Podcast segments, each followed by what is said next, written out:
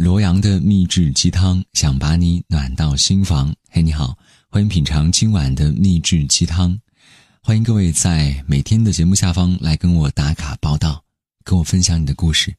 同时，也欢迎你来关注我的微信公众平台，搜索汉字“罗阳”即可找到我。今天的掌勺大厨叫做老杨的猫头鹰，文章名字叫《你有多自律，就有多美好》。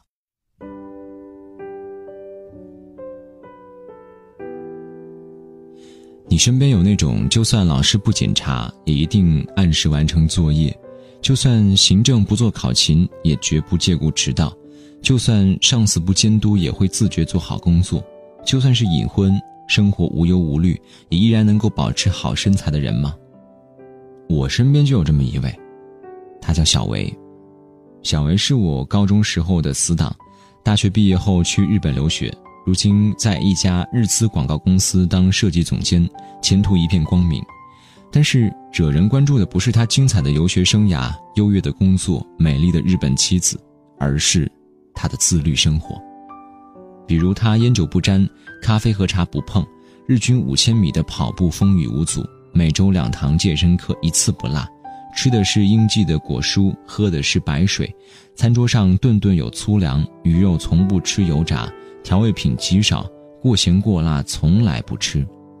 对于这种自律到令人发指的生活方式，有人问他：“明明是金字塔尖的五好青年，过的怎么是苦行僧的日子呢？”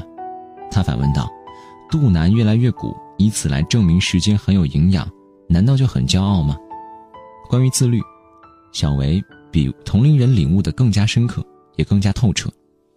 他的一篇获奖作文中曾经写道。在离开父母之前，我尚且可以依赖爸妈，靠一点小聪明和一些捉摸不透的小运气，然后投机取巧的活着。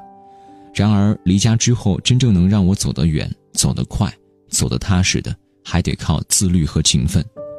再转头看看我们周围，有多少刚出校门、刚结婚的男男女女们，他们腆着肚子，双目呆滞，皮肤松弛，脚步拖沓，他们在庸常的生活中失去了逐梦的热情。只能跟着别人喊口号，人生在世，吃喝二字。他们在朝九晚五的工作中磨灭了个性，只能是今朝有酒今朝醉，明日愁来明日愁罢了。看到别人出成绩了，他们悔不当初。如果当初我知道，我也能做到。上进了三秒钟就累了，又自我安慰道：至少我比某某某强。久而久之，他们将一切的不如意归结于宿命。心不甘情不愿地念着“命里有时终须有，命里无时莫强求”，梦游似的活着。确实也有一些事是会随着时间越变越好的，比如以前你是胖，现在是好胖。很多时候，轻松、容易、爽快的同义词是变丑、邋遢、落后、失控，等于有害。有一段话说得好：熬夜看电视剧、泡酒吧、逛夜店、纹身。买醉，这些事情看起来很酷，但其实一点难度都没有。只要你有钱、有闲，就能够做到。但更酷的是那些不容易的事情，比如读完一本书、坚持早起、有规律的健身、稳定的体重等等。这些在常人看来无聊且难以长久的事情，才更加考验一个人，也更加锻炼一个人。高度自律的人早起早睡，在其他人赖床的时候，已经准备好了精美的早餐。又在别人熬夜玩游戏、追剧的时候养足了精气神，他们勤于锻炼，敢跟枯燥无趣的生活死磕，所以才有了马甲线和腹肌，有了学富五车，有了一路绿灯的快意人生。见到大潘时，他已经瘦出了人形。是的，没错，一米八的大潘，从之前的两百三十多斤瘦到了一百六。时间回到两年前，体重严重超标的大潘去医院体检，结果是。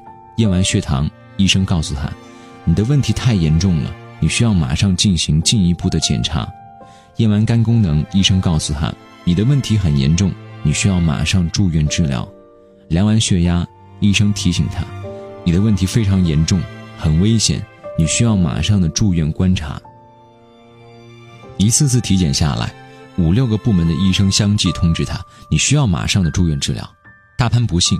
拿着体检单去给在医院当医生的朋友看，朋友只说了一句话：“你要是想死，就回家继续你现在的生活模式。要想活下去，就去玩命的减肥。大潘着实被吓着了，在死亡威胁面前，他选择认怂，玩命减肥。以前菜汤泡米饭，大潘一顿能吃上三大碗，如今只能吃一小碗粗粮，还尽可能是以素菜为主。以前喝啤酒论香喝，白酒论金冠，现在是滴酒不沾。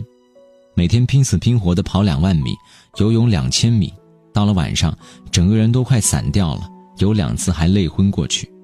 开始的时候，大潘跑步的感觉就像是在推一辆踩了刹车的卡车，因为肚子上的肉太多了，俯卧撑和仰卧起坐根本完成不了。他回忆道：“那个时候才真正的明白，财富、荣誉、人脉，通通都是假的，只有长在身上的肉才是真的。”我问大潘：“那你是怎么坚持下来的？”他说：“就是想活着呗，所以想要跟肥肉死磕。什么励志书啊、励志电影啊，永远都不如医生的诊断书励志。律己之所以难，就是因为要对抗自己的天性。吃得饱饱的，躺在柔软的沙发上追剧，多舒服呀！有人却会在健身房里吭哧吭哧的流汗，抱着被子不放弃一场美梦，多好！有人却在晨曦未明的时候准备好了营养早餐，趴在办公桌前偷偷摸摸地刷着段子，多清闲啊！有人却在勤勤恳恳地忙碌一整天，这样的人哪有时间去患得患失，哪有闲情去八卦，又怎么可能胖得起来呢？你的皮囊会展示你的生活习惯，你的职位能够体现你的努力程度，你的魅力对应的是你的见识和才华。一个两百多斤、浑身是病的人，往往过的是饮食不规律、作息不定时、暴饮暴食、运动为零的生活。一个在工作上漏洞百出、得过且过的人，很可能在职业规划、人生追求上是空白的；一个生活中谈吐庸俗、无聊空洞的人，很可能是在看书、旅行、思考上的投入严重不足。所以，别再信什么胖一点无所谓，这样的话，就不要再相信了。残忍的事实是，就算你身上只是多了三两肉，影子也会跟着大上一圈啊。自律的生活不是说你准备了多么详细的计划，有了多么健全的运动装备，办了多少张健身房的年卡，买了多少本新书，报了多少个进阶学习班不是的。自律是从认真对待每一个当下开始。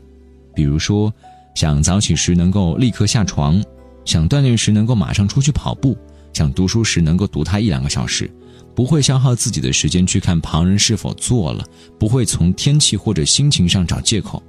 最终将这些小细节养成一个一个受益终生的习惯。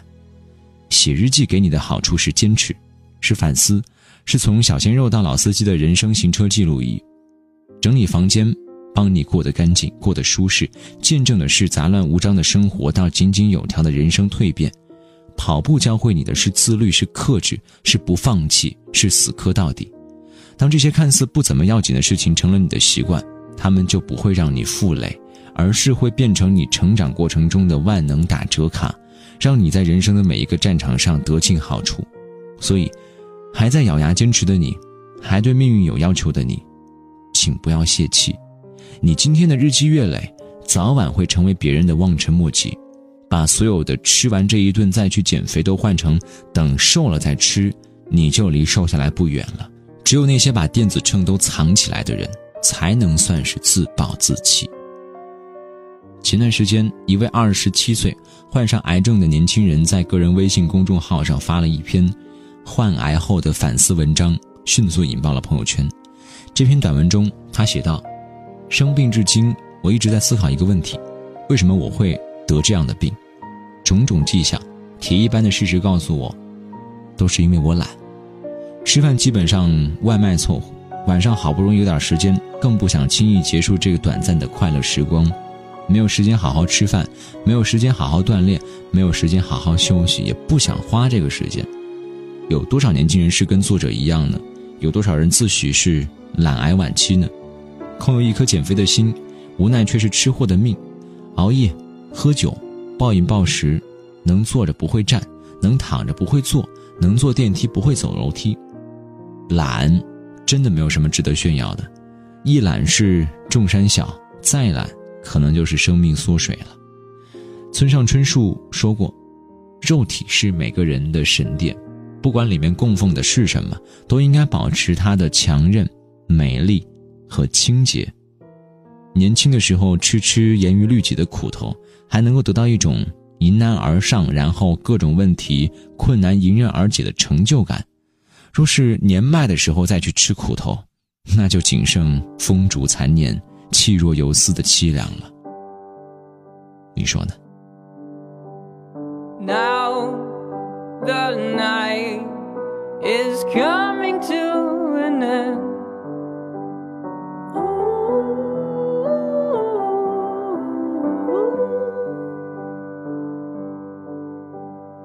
Sun will rise and we will try again.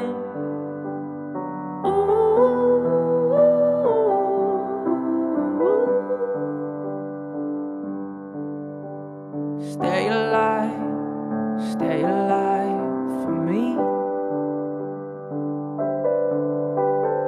You will die, but now your life is free. Take bright and what it.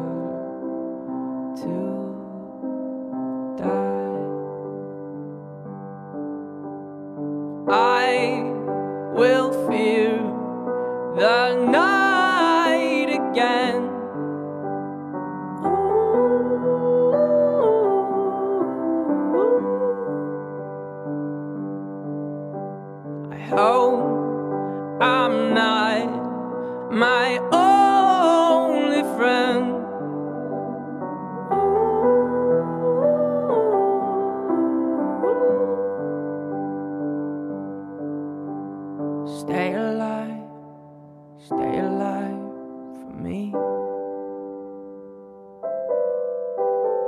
You will die, but now your life is free. Pride.